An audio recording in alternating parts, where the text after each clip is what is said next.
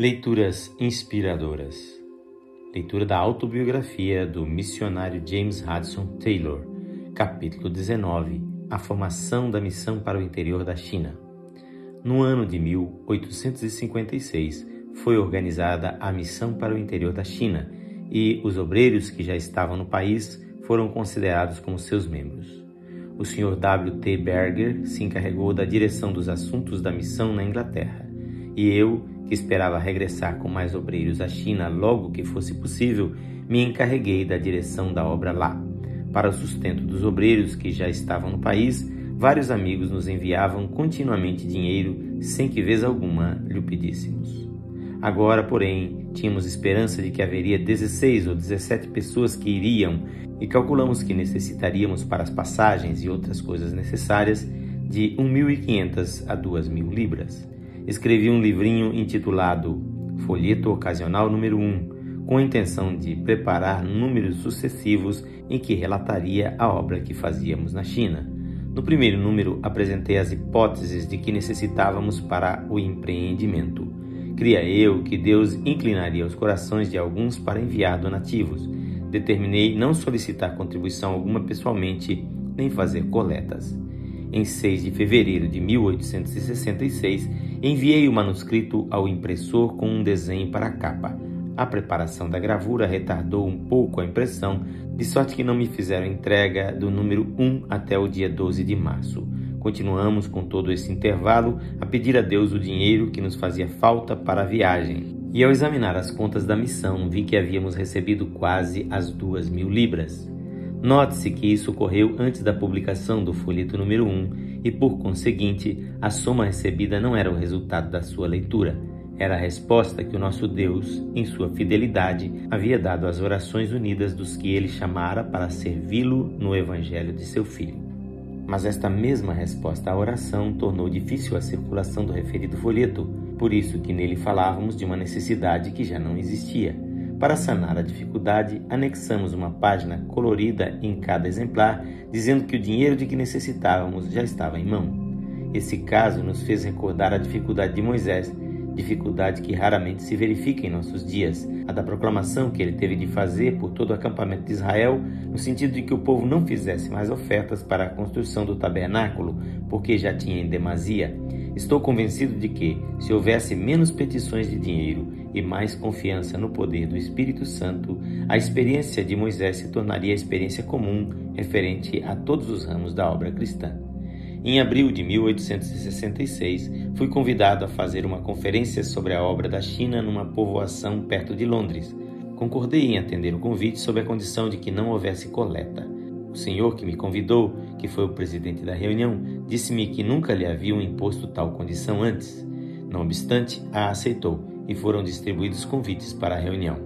Com o auxílio de um bom mapa da China, pude dar uma ideia da extensão do país e de sua densa população, como também de seu triste estado espiritual.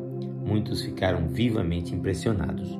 No fim da reunião, o presidente disse que, em conformidade com a condição que eu impusera, anunciara-se nos convites que não haveria coleta, porém que ele sentia que muitos dos presentes achariam alívio em sua consciência e satisfação ao mesmo tempo se pudessem contribuir com alguma coisa para a obra tão boa.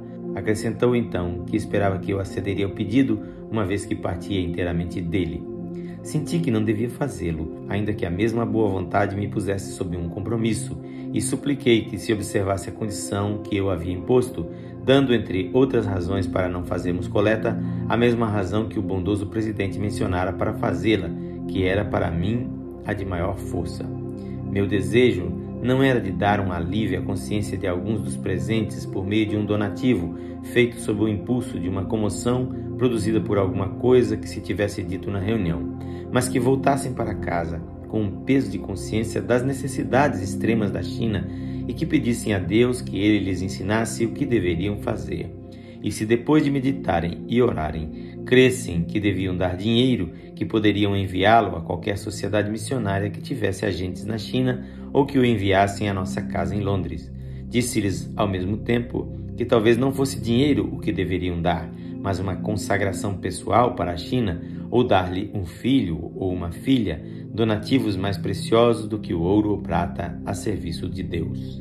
Ademais, eu disse que, para mim, a tendência de uma coleta é de produzir a impressão de que o dinheiro é a coisa principal que faz falta, enquanto que o dinheiro, por grande que seja a quantidade dada, nunca pode converter uma alma.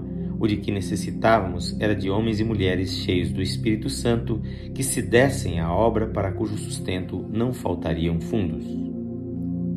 Expus meu desejo tão calorosamente que o presidente não insistiu mais em fazer a coleta e deu por fim da reunião. Porém, não deixou passar a ocasião mais tarde em sua casa de dizer-me de que julgava-me enganado e, apesar de tudo quanto eu dissera, algumas pessoas lhe haviam dado dinheiro. Na manhã seguinte, meu bom hospedeiro se apresentou um pouco tarde para o almoço e disse que não havia dormido muito bem. Acabado o almoço, chamou-me ao seu escritório, entregou-me os donativos que recebera na véspera e acrescentou: Julgava ontem que o senhor estava equivocado em não querer aquela coleta, mas agora vejo que tem razão. Estava eu a meditar sobre a multidão de almas que na China, qual um rio, estão passando para a eternidade sem conhecimento da verdade e não podia evitar esta pergunta: Senhor, que queres que eu faça? Creio que isto é o que o Senhor quer, e o ato contínuo pôs em minhas mãos um cheque de 500 libras esterlinas. Acrescentou que, se tivéssemos procedido à coleta na véspera, ele teria dado apenas algumas libras esterlinas, porém que agora a quantia dada era resultado de haver passado a maior parte da noite em oração. Não há necessidade que eu diga quão surpreendido e grato fiquei ao receber o donativo. Viagens para a China. Ao mesmo tempo que recebi aquela importância, vinha a minhas mãos uma carta do Sr. Killick, Martin e Cia, oferecendo-me toda a parte do navio Lammermoor destinada a passageiros. Fui diretamente ao porto examinar o navio e, achando-o a todos os respeitos muito a propósito, paguei o preço na mesma ocasião. Como disse, já por algum tempo tínhamos o dinheiro, porém, a coincidência da oferta de um navio e do generoso donativo, provas da bondade de Deus, grandemente me animaram. No dia 26 de maio de 1866, nos fizemos de vela para a China no Lammermoor. Um bando de 16 missionários, além de meus quatro filhos, uma jovem empregada e uma senhorinha de Balsum, ao todo 22 passageiros.